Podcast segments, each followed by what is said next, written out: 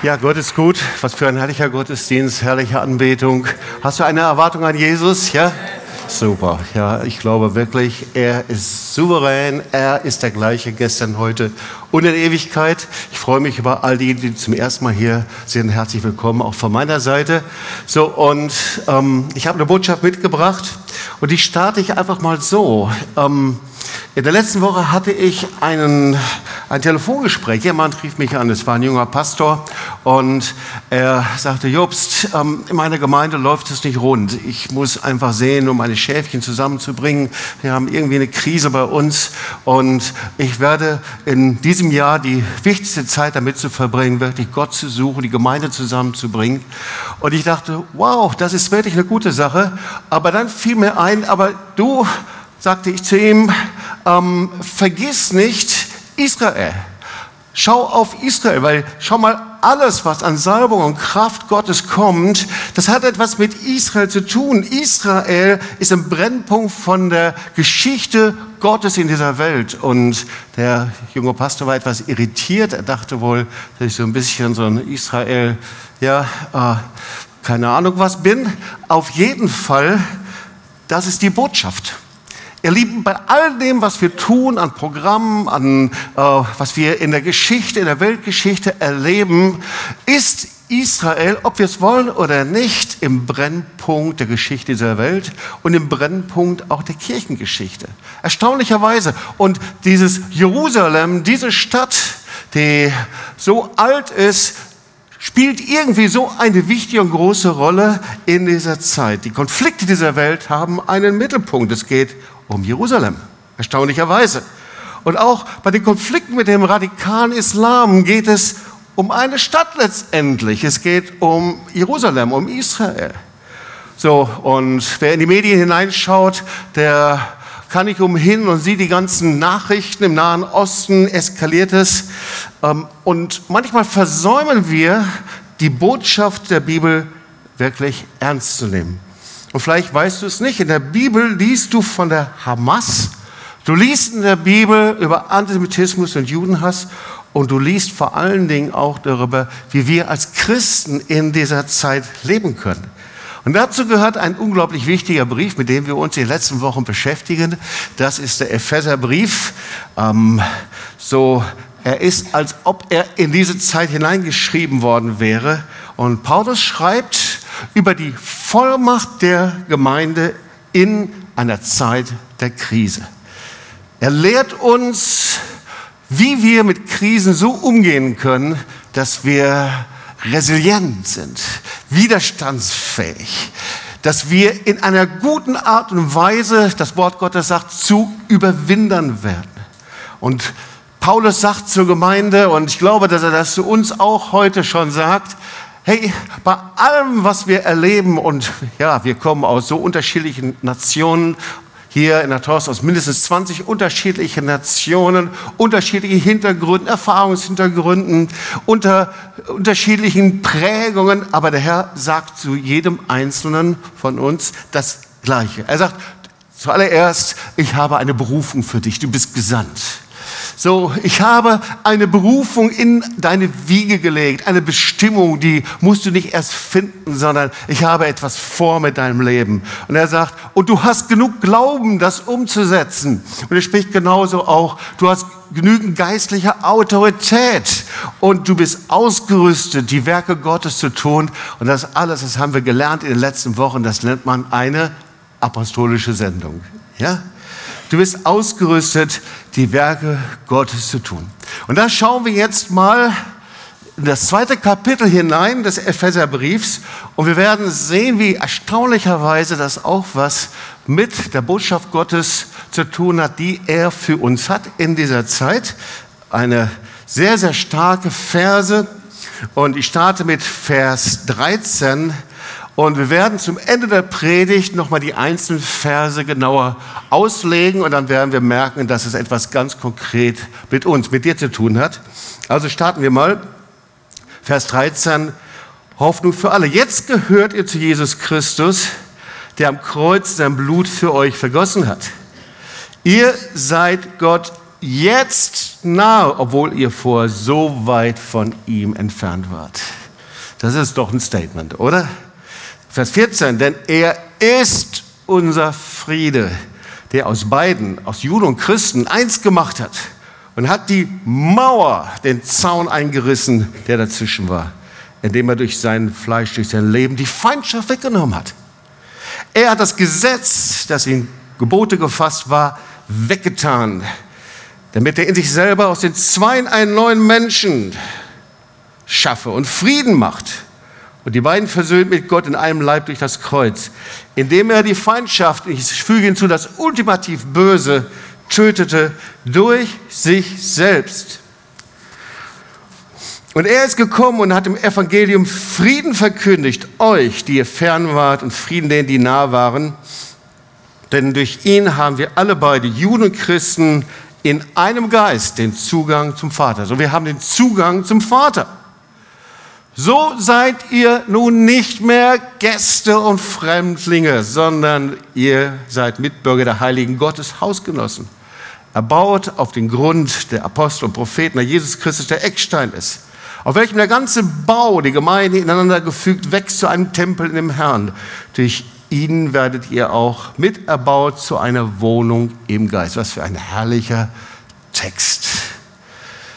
Ihr Lieben, ich bin in dem Bewusstsein aufgewachsen, dass Länder und Nationen Mauern und Grenzen haben. Wenn wir mit unseren Eltern in Urlaub gefahren sind, da konnte man nicht einfach so äh, an einer Grenze dahin durchfahren, sondern schon in der Schweiz muss man Pässe zeigen, Österreich, egal wo man hinkam. Länder haben Grenzen nach Italien, überall muss man seinen Pass, seinen Personalausweis dabei haben. Danach hat sich das ja geändert. So, ich bin damit groß geworden, dass durch Deutschland es eine Grenze gegeben hat, eine sehr große und durch Berlin sogar eine Mauer, die 150 Kilometer lang war. Ja. Ich bin damit groß geworden, dass es Stacheldrahtzäune gab zwischen Ost und West, der damaligen DDR und Westen. Und ein Todesstreif, wenn man darüber gegangen ist, versucht darüber zu gehen, da waren eben so Drähte mit ähm, Minen und Menschen, die darüber gehen wollten, die wurden erschossen. Das war tödlich. Und ich erinnere mich, dass unser erstes Seminar, das Charlotte und ich durchführten, das war damals in der damaligen DDR in Gotha. Wir wurden eingeladen, ein Seminar durchzuführen. Wie bedrohlich das war, über diese Grenze zu gehen. Dass wir fuhren Richtung Hof und da gab es eben diesen Grenzübergang. Und ich hatte so meine Lehre ganz klein auf so ein Zettelchen geschrieben. Ich wollte das nicht zeigen, hatte das versteckt irgendwo, meine Bibel. Und ich erinnere mich, wie bedrohlich das war. Aber ihr Lieben, es gibt einen Grenzzaun, einen eingerissenen Grenzzaun, den ich nicht mal vergessen kann. Und dieser Grenzzaun, und ihr lieben Techniker, bitte seid aufmerksam und verfolgt das genau. Dieser Grenzzaun, der liegt an der Grenze zwischen Quaasa und dem Gazastreifen. Da siehst du diesen Grenzzaun. Und tatsächlich ist der Name des ehemaligen Kibbutz heißt das Dorf bei Gaza und in der Blütezeit, da lebten dort 950 Einwohner, die wegen der Landschaft der Gemeinschaft, der ideellen Gedanken waren sie zusammen. Sie hatten Ideen und sehr wahrscheinlich waren sie sogar die besten Freunde der Palästinenser. Sie glaubten, dass durch Freundschaft, Beziehung, wirtschaftliche Förderung sie einfach was bewirken konnten. Und ihr wisst, was dann war. Am 7. Oktober wurde die Welt und wurden wir Zeuge des schlimmsten ja, Ausbruchs und Manifestation des Antisemitismus seit dem Holocaust. Und 3000 Hamas-Terroristen drangen nach Israel ein. Das eine zu dem Nova Festival, das andere 300 Terroristen hier über die Grenze ähm, nach Quaasa. Und wir waren in der letzten Woche dort. Charlotte und ich sind wieder zurückgekommen aus Israel.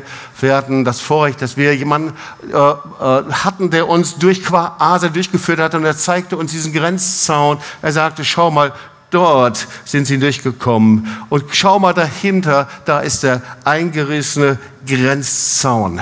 Da sind sie durchgekommen. Sie kamen von Norden, Süden, Westen und Osten. Und sie kamen aus der Luft mit diesen Fliegern.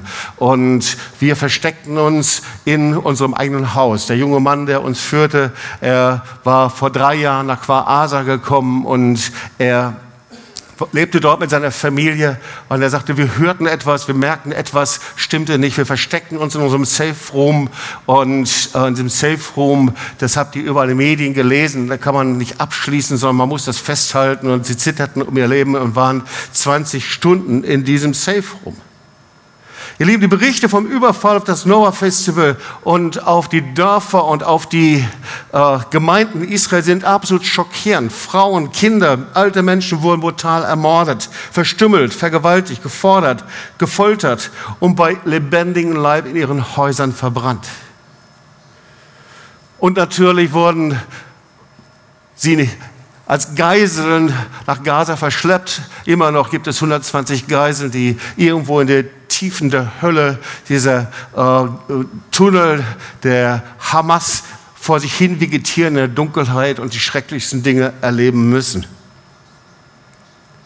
Und die Terroristen, so erzählte Hanan, so heißt er, ein ITler, der uns durch Quaasa führte, er erzählte, die Terroristen waren stolz auf das, was sie taten. Sie zeichneten sogar ihre Gräueltaten selbst mit Bodycams auf und hinterließen eine, eine schreckliche Dokumentation ihres Massakers. Ihr Lieben, Quaasa gehört zu den Dörfern, zu den Orten, die am schrecklichsten heimgesucht worden sind. Und Gaza liegt nur fünf Kilometer entfernt. Und als wir dort waren, könnten wir den Kriegslärm gut hören. Und da war also der Grenzzaun, der eingerissen worden war. Ein Grenzzaun, den ich nicht wieder vergessen werde. Und von dort, von diesem Grenzzaun, kommt man direkt in ein Viertel, das Dor Zaire genannt wird, junge Generation. Das ist ein Viertel mit kleinen Wohnungen, die normalerweise von jungen Erwachsenen, die sind 20 Jahre alt, 30 Jahre, bewohnt werden, Singles, manchmal auch Paare. Es ist so eine Art von Häusern mit kleinen Zwei-Zimmer-Wohnungen, bevor man sich sein eigenes Haus bauen kann. Und unser Guide Hanan erzählte uns, wie strategisch diese Dinge geplant waren. Und das war das Erste, das von den Hamas-Terroristen besucht wurde. Und in diesem Viertel wurden am Morgen des 7. Oktober fast alle Bewohner ermordet. Da war Ophir Liebstein. Er ist der Bürgermeister des Regionalrats, ist ein guter Freund auch von Jürgen Bühler dem Direktor vom ICEJ, und er wurde in dieser Stadt dort getötet. Er war der Erste, der getötet wurde. Und sie ging sehr strategisch vor, weil er war der Kommunikator, er sollte den anderen Bescheid geben, wenn etwas passierte. Er war ein Freiwilliger der Bereitschaftstruppe, der wusste, wo die anderen waren. Und sie zielten genau auf sein Haus, sie unterbrachen die Kommunikation des restlichen Hauses und sein Sohn, Nitzan Liebstein, er versteckte sich im Viertel der jungen Generation, da ist sein Haus und da wird ihm gedacht. Und er telefonierte mit der Mutter. Die Mutter hatte zugesehen, wie der Vater ermordet worden ist. Und der Sohn rief um Hilfe. Die Mutter konnte nicht helfen. Und später wurde er im Haus brutal ermordet. Ich möchte nicht wissen, wie. Im Lieben, ich erzähle das deswegen nochmal so ausführlich, weil in Quaasa und durch diesen Terrorüberfall, da zerbrach etwas, nämlich bei vielen unserer jüdischen Freunden der Glaube an Mitmenschlichkeit. Der zerbrach bei vielen der Glaube an Humanismus. Es zerbrach der Glaube an Toleranz, an die Möglichkeit, mit der eigenen Energie und Kraft etwas bewirken zu können. Und Quaasa war so wie ein Blick in die Abgründe des Bösen und die Hölle. Wir sind von dort aus weiter zu dem Ort des Massakers, des Nova Festivals. Ich will euch da auch noch zwei Bilder zeigen. Und dort sind die Bilder von all denjenigen, die äh, um, unter schrecklichsten Bedingungen umgebracht worden sind. Die Eltern haben die Bilder ihrer Kinder dorthin gestellt. Es sind wie, wie Grabmäler, Gedenkorte. Und allein in diesem Ort sind 400, 300 bis 400 Leute getötet und umgebracht worden sind. Ihr habt diese Bilder vielleicht noch im Kopf. Ihr Lieben, die Hamas hat nie verheimlicht, dass sie die Juden vernichten wollte. Weil das tun sie seit Jahrzehnten. Sie rufen seit Jahrzehnten zur Vernichtung aller Juden weltweit aus. Und da gibt es einen uralten Hass, hinter dem sich ein dämonischer Geist verbirgt. Und die Bibel nennt diesen Geist den Geist Amaleks. Und er manifestierte sich in der Vergangenheit durch dieses räuberische Nomadenvolk Amalek und er infizierte hinterher andere Völker. Und dieser Geist Amaleks, dieser bösartige Geist, der gab sich am 7. Oktober erneut zu erkennen. Und wir nennen das heute in etwas modernerer Sprache Antisemitismus. Und deswegen wollen wir uns zuerst diesen Geist Amaleks anschauen. Er ist der älteste Feind Israels. Er hasst das jüdische Volk, weil die Amalekiter waren die ersten, die das Volk Gottes angriffen, als sie Ägypten verließen, um in das verheißene Land einzuziehen. Und ich möchte da einen Text lesen. Das ist der Text, in dem zum ersten Mal der Geist Amaleks, die Amalekiter auftauchen. 2. Mose 17, 8 bis 11. Da kam Amalek und kämpfte gegen Israel in Rephidim. Und Moses sprach zu Josua, erwähle uns Männer und zieh aus, kämpfe gegen Amalek. Morgen will ich auf der Spitze des Hügels stehen mit dem Stab Gottes in meiner Hand. Und Josua machte es so, wie Mose ihm sagte, und er kämpfte gegen Amalek. Mose aber und Aaron und Hur stiegen auf die Spitze des Hügels.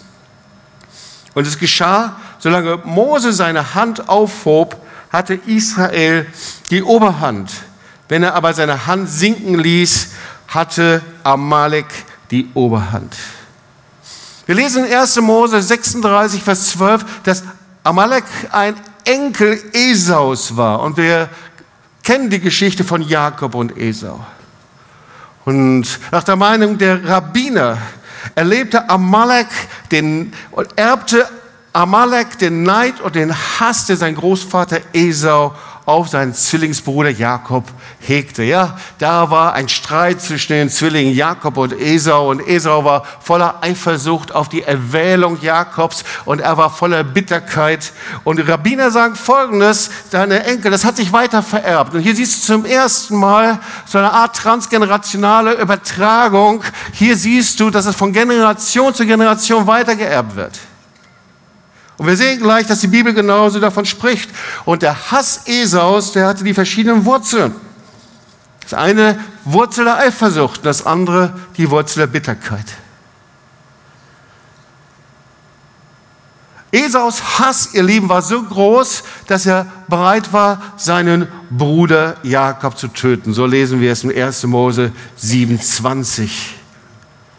Also schauen wir uns noch mal einige Stellen an. Amalek erscheint zum ersten Mal, wir haben es gerade gesagt, in der Geschichte, in der Amalek gegen Israel in Rephaim kämpft.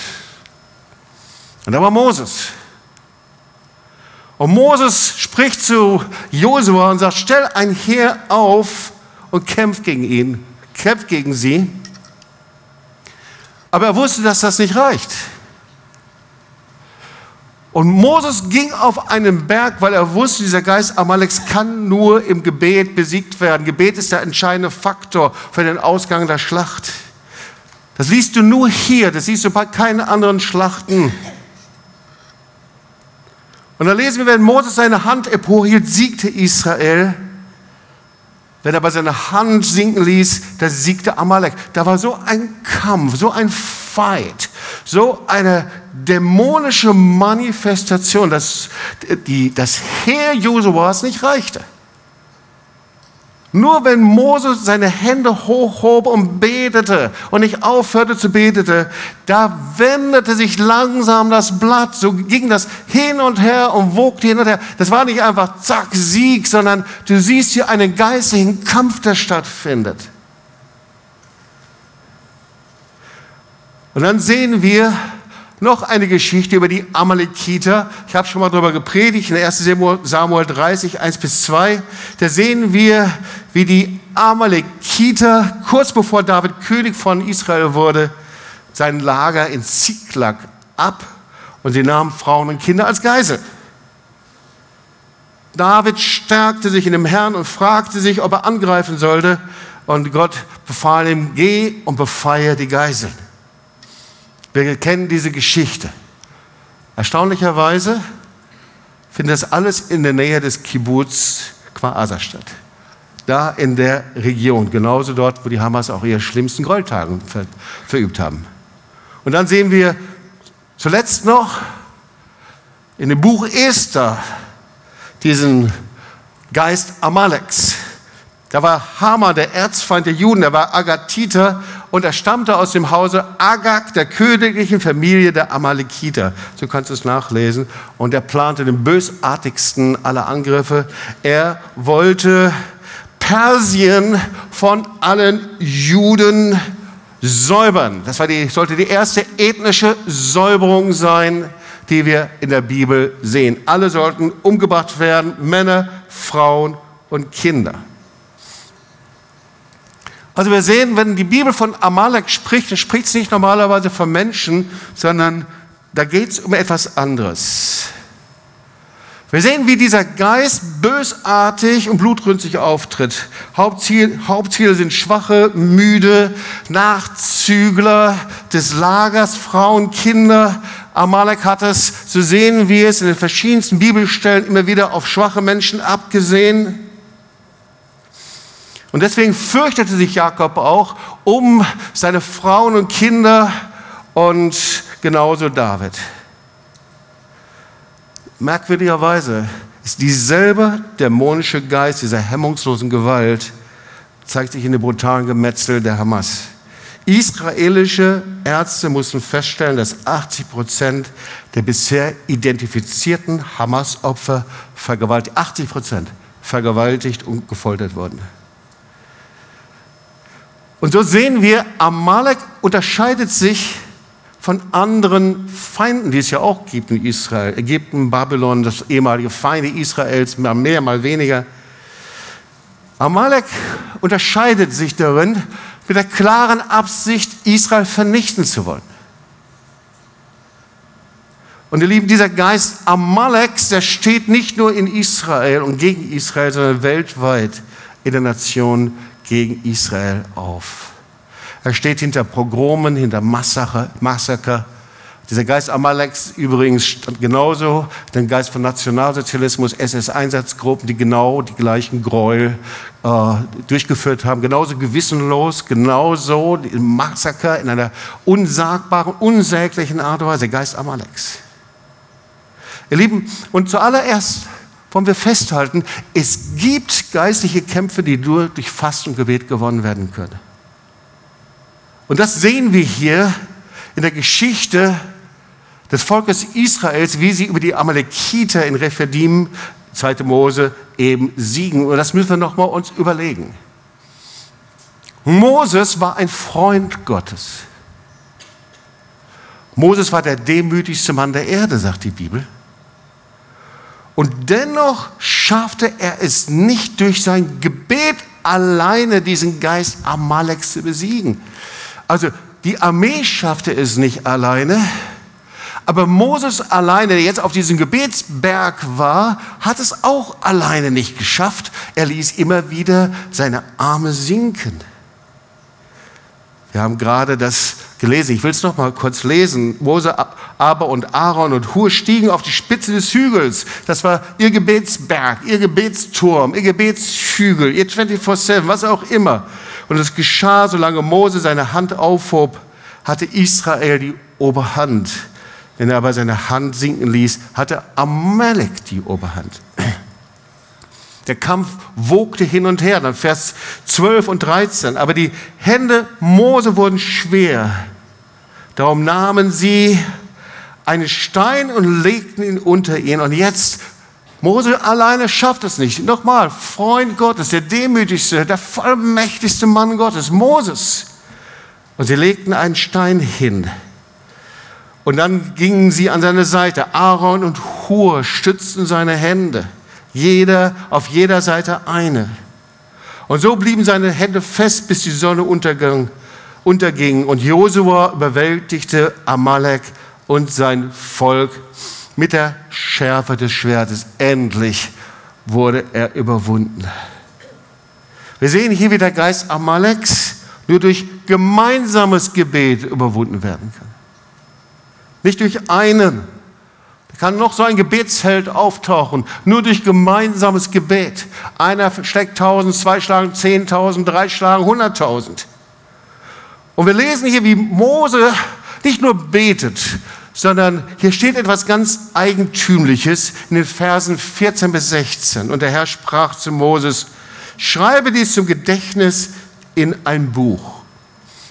Gott wollte, dass das die Nachfahren lesen können, dass wir es bis heute nachlesen können. Deswegen schreibe es in ein Buch und präge es Josua ein. Das soll übertragen werden von Generation zu Generation. Jetzt horcht zu, was sie hineingeschrieben haben in dieses Buch. Ich will die Erinnerung an Amalek unter dem Himmel austilgen, sagt Gott. Und Mose baute einen Altar und nannte ihn, der Herr ist mein Feldzeichen. Und eigentlich ist die Übersetzung, die Hand an den Thron des Herrn. Der Herr führt Krieg gegen Amalek, steht da noch, von Generation zu Generation. Wow. Was schreibt er da auf? Das erste ist, dieses Gebet ist nicht nur einfach ein Gebet und ein Fürbitte, sondern er hat seine Hände gehoben und während er die Hände gehoben hat, berührt er den Thron Gottes. Er legt seine Hand an den Thron. Er setzt himmlische Armeen und Herrscher frei. Und dann lesen wir hier, dass dieser Geist Amaleks sich in jeder Generation neu erheben wird, von Generation zu Generation. Und gleichzeitig die gute Botschaft ist, das Schicksal von diesem Geist ist besiegelt. Der Herr wird die Erinnerung an Amalek austauschen, auslöschen. Weißt du, der Herr sagt, wir kämpfen nicht gegen Fleisch und Blut, sondern gegen Fürstümer, Mächte und Gewalten. Aber er sagt, ich werde diese Erinnerung an diese dämonische Manifestation, an diesen Geist, der Israel auslöschen und vernichten will, diesen will ich auslöschen. Ihr Lieben, Israel gebraucht Gebet wie noch nie. Wir waren auf unserem Weg bei einer Veranstaltung in der Knesset. Das war eine Jubiläumsveranstaltung anlässlich des 20. Bestehens des Knesset Christian Alliance Caucus. Und wir trafen dort viele Freunde und es war ein trauriger Tag, weil an diesem Tag 20 Soldaten unter einem Haus begraben wurden, 20 israelische Soldaten. Und so diese Jubiläumsveranstaltung verwandelte sich in eine Gedenkveranstaltung. Ich erinnere mich, wie Jürgen Bühler vorne stand, er hielt eine kurze Rede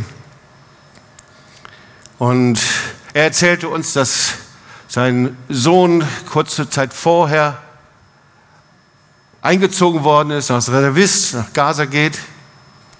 Und so, diese Rede war folgendes. Er sagt, es ist die Zeit für Israel zu beten. Gemeinden beten nicht nur ab und zu mal, sondern wer ist bereit, jetzt aus dem Gebetsturm zu steigen? Wer ist bereit, um 24-7 wirklich so wie Mose die Hände hochzuheben und den Thron Gottes zu berühren. Und wir müssen uns gegenseitig unterstützen. Das kann nicht eine Gemeinde tun. Das kann nicht eine Person tun. Da können wir nicht zuschauen, wie die einen beten, die anderen chillen, sondern das ist der Ruf für uns in dieser Zeit. Weil, und das werde ich dir gleich zeigen, es hat nicht einfach nur was mit dem Nahosten zu tun, sondern die Geschichte Israels hat etwas mit uns ganz persönlich hier in unserem Land, in unserer Stadt und mit dir persönlich zu tun. Schau mal, der Geist Amaleks, das ist interessant. Der hat sich immer bei bestimmten Wegmarkierungen Gottes manifestiert. Ist ja klar, der Teufel läuft amok, ich sage es einfach mal so, weil er weiß, dass Gott etwas Besonderes vorhat. Immer wenn Gott mit Israel Geschichte geschrieben hat, da fing der Geist Amaleks an, sich zu manifestieren. Und Zum Beispiel als Amalek Israel bei Rephidim angriff, da befanden sie sich auf dem Weg zum Sinai, um die Gebote zu empfangen. Die Herrlichkeit Gottes war auf diesem Berg und manifestierte sich. Ist ja klar, dass Amalek da angegriffen hat. Oder als die Amalekiter David in Ziklag angriffen, da war David kurz davor, zum König gesalbt zu werden und gesalbt zu werden. Oder der Geist Amaleks in Hitler-Deutschland. Nazi-Deutschland ermordete sechs Millionen Juden, bevor der moderne Staat Israel gegründet worden ist. Und ihr Lieben, ich bin davon überzeugt, dass der 7. Oktober, diese Gräueltaten, das, was da in Israel passiert ist, die zeigen auch, dass Israel und die Nation, die Länder vor einer der stärksten endzeitlichen Umbrüche und Wegmarkierungen stehen. Die stärkste Umbrüche und Wegmarkierung. Wir sehen gerade, dass Nationen sich unterscheiden, ob sie sich zu Israel stellen oder nicht zu Israel stellen. Nicht mehr nach Ideologien, sondern wer steht zu Israel. Die Bibel spricht von Schaf- und Bocknation. Wir haben so lange davon gehört, in den letzten 10, 15 Jahren. Wir haben uns nicht vorstellen wie es aussieht. Aber jetzt kann sich das jeder vorstellen, wie das aussieht eindeutig zu Israel zu stehen oder eben auch nicht. Ihr Lieben, die Geschichte, die dort geschrieben wird, hat was mit uns zu tun, mit dir. Wir werden gleich darüber sprechen. Kann es sein, dass die Verheißungen in Sacharja 12 gerade jetzt in Erfüllung gehen? Wir wollen uns mal drei Verse anschauen. Sacharja 12, Vers 9, da steht, Gott richtet die Nationen, die sich gegen Israel wenden. Lieben, wir sollten sehr, sehr genau hinschauen, da wo Länder gegen Israel und das Volk Israel gehen, weil Gottes Wort ist da sehr klar und eindeutig. Sacharja 12, zu jener Zeit, sagt der Herr, da werde ich alle Nationen vernichten, die gegen Jerusalem angeregt sind. Wie das jetzt genau aussieht, das weiß ich nicht. Das mag ich auch nicht ausmalen. Aber ich sehe hier Gericht, Gottes Gericht. Und dann steht da Sacharja 10, 12, Vers 10. Oder auf die Nachkommen Davids und Bewohner Jerusalems.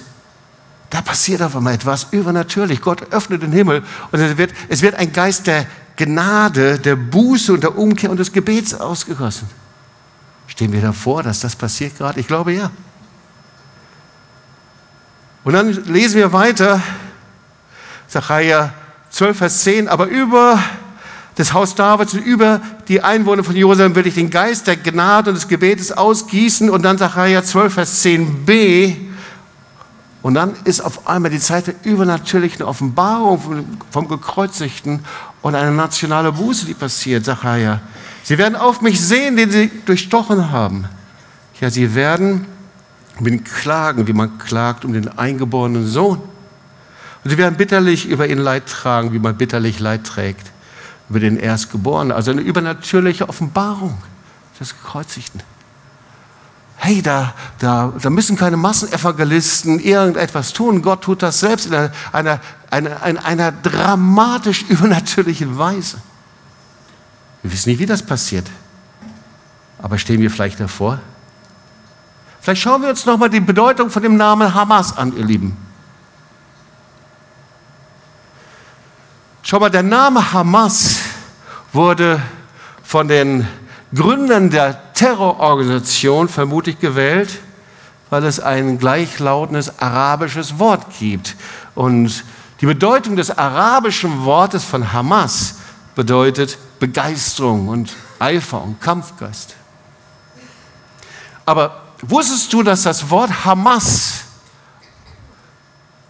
auch als hebräisches Wort in der Bibel auftaucht. Und hier hat es eine ganz andere Bedeutung als im Arabischen. In den deutschen Bibeln wird es meistens mit Gewalttat übersetzt. Das heißt, das kannst du mal googeln, Gewalttat, aber in der Tora steht das Wort Hamas für viel mehr. Es steht für das abgrundtiefe Böse schlechthin. Die hebräische Bedeutung für das Wort Hamas ist extreme Bosheit, Verderbtheit, Frevel, sexuelle Perversion, Blutvergießen, Wahrheitsverdrehung. Und wenn wir die Bilder von den Gräueltaten am 7. Oktober von den Terroristen an dem Nova Festival oder in den Kibbuzin sehen, dann wissen wir, was gemeint ist. Erstaunlich, oder? Hamas taucht in der Tora 70 Mal auf. Und erstaunlicherweise am Samstag nach dem 7. Oktober in der Parashat wurde genau das Wort Hamas erwähnt. Und zwar das erste Mal, als es auftaucht in der Bibel, in 1. Mose 6.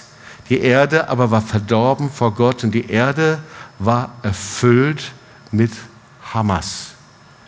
Das war das erste Wort nach dem ersten Schabbat. Nach dem 7. Oktober wurde überall weltweit in der Parashat gelesen. Es war erfüllt von der Gewalttat, von dem ultimativ Bösen. Ihr merkt, hier geht es nicht um Menschen, hier geht es um einen Geist, eine dämonische Manifestation. Und erstaunlich, ich will dir ein anderes Wort auch noch vorlesen. Jesaja 60, Vers 18. Da steht folgendes: Nicht mehr wird man von Hamas hören. Man wird nicht mehr von Gewalttaten hören, Israel in deinem Land. Man wird von Hamas, von den Gewalttaten nicht mehr hören. Von diesem ultimativ abgründigen, dämonischen Bösen wird man nichts mehr hören. Von Verwüstung und Zusammenbruch in deinen Grenzen, sondern Israel, deine Mauern, ach, jetzt sind wir wieder bei den Grenzmauern, bei den Zäunen. Deine Mauern wirst du Rettung nennen und deine Tore Ruhm. Also da steht, es kommt eine Zeit, in der Grenzzäune und Trennmauern nicht mehr benötigt werden. Gott wird sie selbst einreißen und die Grenzen und für die Grenzen und Mauern einen Retter senden, der nicht zu spät kommt. Ein Retter senden, der niemals zu spät kommt. Und ihr Lieben, wir können als Christen ein hebräisches Wort, den Urtext hier einsetzen bei diesem Wort. Das hebräische Wort für Rettung ist Jeshua. Wisst ihr, gell? Deswegen nochmal, nicht mehr wird man von Hamas hören in deinem Land, von Versüßung und Zusammenbruch in deinen Grenzen, sondern deine Mauern wirst du Jeshua nennen und deine Tore Ruhm. Hammerverheißung, oder? Und irgendwie merkt man, dass die ganze Geschichte an uns vorüberzieht. Und sehen, was tut Gott hier? Was passiert? Und jetzt kommt die Botschaft. Ihr Lieben, es gibt einen Retter, der Hamas auf sich genommen hat. Es gibt einen Retter, der das ultimativ Böse, die Sünde der Welt, das Dämonische, auf sich genommen hat. Es gibt einen Retter, der ans Kreuz gegangen ist. Und er war so verachtet und so verwundet und so zerschlagen und so in Finsternis gehüllt. Er hat das Hamas, das ultimative Böse, Sünde der Welt für dich und für mich auf sich genommen. Epheser 2, jetzt kommen wir zum Schluss. Und ich glaube, nach dieser Einführung, jetzt kommt eigentlich die Auslegung, aber don't worry, dauert nicht zu lange. Epheser 2,13. Jetzt gehört ihr zu Jesus Christus, der am Kreuz sein Blut für euch vergossen hat. Ihr seid Gott jetzt nah, obwohl ihr vorher so weit von ihm entfernt lebtet. Jesus hat den Zaun der Sünde, die Mauer der Sünde zum lebendigen Gott eingerissen. Und deswegen sagt er, ihr seid ihm nahe. Hör zu, du kannst deine Erlösung daran erkennen, wie nah du am Herzen Gottes bist. Mose berührte mit seinen Händen den Thron Gottes. Ich weiß, wenn ich jemandem nahe bin. Wenn ich Gott nahe bin, dann höre ich seinen Herzschlag. Wenn ich ihm nahe bin, dann höre ich, was er sagt. Wenn ich ihm nahe bin, dann bin ich geborgen in ihm. Jesus hat die Mauer der Sünde und Schuld eingerissen, den Grenzzaun. Und wenn du hier bist und bist nicht sicher, ob du ihm nahe bist, dann ist heute der Zeitpunkt, dass du zu ihm hinrennst. Dann hast du in deinem Leben das Kostbarste bis jetzt versäumt. Gott nahe zu sein ist keine Theologie, keine Ideologie, sondern ist knallharte Realität. Vers 14. Denn er ist unser Friede, der aus beiden, aus Juden und Christen eins gemacht hat und hat den Mauer, jetzt hier haben wir es, den Zaun eingerissen, der zwischen war, indem er durch sein Leben die Feindschaft weggenommen hat. Jesus hat den Zaun zwischen Juden und Christen eingerissen. Und er hat durch sein Fleisch, Jesus, Jeshua der Jude und als Christus und Messias, diese Feindschaft von Christen, das, was gegen sein Volk stand, weggenommen. Er hat den Zaun eingerissen. Wir leben mit so vielen Zäunen, die da sind. Aber Jesus hat ihn eingerissen. Und als nächstes, Vers 15, er hat das Gesetz, das in Gebote gefasst war, abgetan, damit er aus sich selbst, aus den Zweien einen neuen Menschen, aus Juden und Christen schaffe und Frieden mache. Jesus hat den Zaun des Gesetzes eingerissen. Wir Menschen sind so, wir möchten so gerne in irgendeiner Art und Weise was tun und zurückgehen. Unsere Sicherheit sind dann unsere moralischen Dinge und was wir machen und tun. Und ja, wir wollen heilig leben und sollen heilig leben. Aber er hat jeden gesetzlichen Geist mit einem Geist der Freiheit und Geistes ausgetauscht. Hallo, kann ich mal euer Amen hören? Jesus hat das ultimativ Böse auf sich genommen, damit wir neues Leben und Frieden empfangen können. Er hat das ultimative Böse am Kreuz von Golgatha endgültig besiegt, überwunden. Und Vers 17, er ist gekommen und hat im Evangelium Frieden verkündet. Euch, die ihr fern wart, und Frieden denen, die nah waren. Durch ihn haben wir alle beide, Juden Christen, in einem Geist Zugang zum Vater. Er ist der Friede zu unserem Leben. Und ihr Lieben, dieses Wort das wird von so vielen benutzt, aber so viele Christen, so viele Menschen leben ohne einen inneren Frieden. Das Kennzeichen der Erlösung ist Frieden mit Gott und mit den Menschen. Wenn wir in seiner Nähe sind, dann sind wir mit Frieden erfüllt und auch mit Stürmen und Krisen. Und ich möchte dich fragen, hast du Frieden mit Gott? Wenn du keinen Frieden mit Gott hast, wenn du inneren Unfrieden hast, wenn du zu denen gehörst, die getrieben werden hin und her, dann bist du noch nicht bei ihm angekommen. Und dann möchte ich dir sagen, er ist der, der dein Herz verwandelt. Er ist der, der darauf wartet, dass du zu ihm nach Hause kommst. Er ist der, der sagt, du musst nicht mehr ein Gast sein, so wie man Gast ist irgendwo, Fremdling, dich überall fremd fühlen. Deswegen sagt er, ihr seid nicht mehr Gäste, Fremdlinge, sondern ihr seid Mitbürger der Heiligen. Ihr habt eine Heimat gefunden bei Gott. Weißt du, dass du Heimat finden kannst bei ihm? Zugang zum himmlischen Vater? Sicherheit, auch in Krisen oder in Stürmen oder Problemen. Die Bibel sagt nirgendwo, dass wir als Christen problemlos leben, aber sie spricht in Frieden, der höher ist als alle Vernunft. Jesus hat dir eine Heimat gegeben. Weißt du, du, wenn du angekommen bist bei ihm, wenn du ein Mitbürger bist, ein dann bist du vertraut. Schau mal, wenn du zu jemandem gehst und du fühlst dich nicht wohl und es ist steif und du wagst dich nicht zu bewegen, hast Angst, was fallen zu lassen, ein falsches Wort zu sagen, dann bist du nicht vertraut zu Hause. Wenn du aber zu jemandem eingeladen bist und du bist frei, an den Kühlschrank zu gehen, nimmst den Joghurt raus und was weiß ich alles und du bist frei, dich einfach frei zu dann bist du vertraut, oder? Und genauso ist es bei Gott viele. Sie denken, sie müssten wie so ein wohlerzogenes christlichen, christliches Menschlein mit Gott umgehen. Aber du bist vertraut, du fühlst dich frei, weil du hast ein Fundament. Ein stabiles Fundament, erbaut auf den Grund von Aposteln und Propheten. Der Jesus Christus der Eckstein ist, auf welche die ganze Bau, die ganze Gemeinde ineinander gefügt ist und wächst zu einem heiligen Tempel in dem Herrn. Wow, du hast ein stabiles Fundament. bist in einer Gemeinde. Hey, wenn du nicht in einer lebendigen Gemeinde bist, dann bist du einfach leichtsinnig. Dann bist du jemand, der auf sich selber baut. Dann bist du wie jemand, der auf schlüpfrigen Boden geht und du wirst fallen. Das ist das, was die Bibel sagt. Such dir eine lebendige Gemeinde. Mir ist ganz gleich wo. Aber das lebendig ist und lebt und dass du auf einem Fundament stehst. Und du hast geistliche Autorität. Du bist ausgerüstet, die Werke Gottes zu tun. Aber wir müssen die Zäune einreißen, ihr Lieben. Die Grenzzäune. Die Zäune. Weil schau mal, dieses ultimativ Böse, da müssen wir gar nicht nach Israel schauen und Hamas und irgendwie sowas. Das ultimativ Böse steckt in jedem Menschen, der getrennt ist von Gott.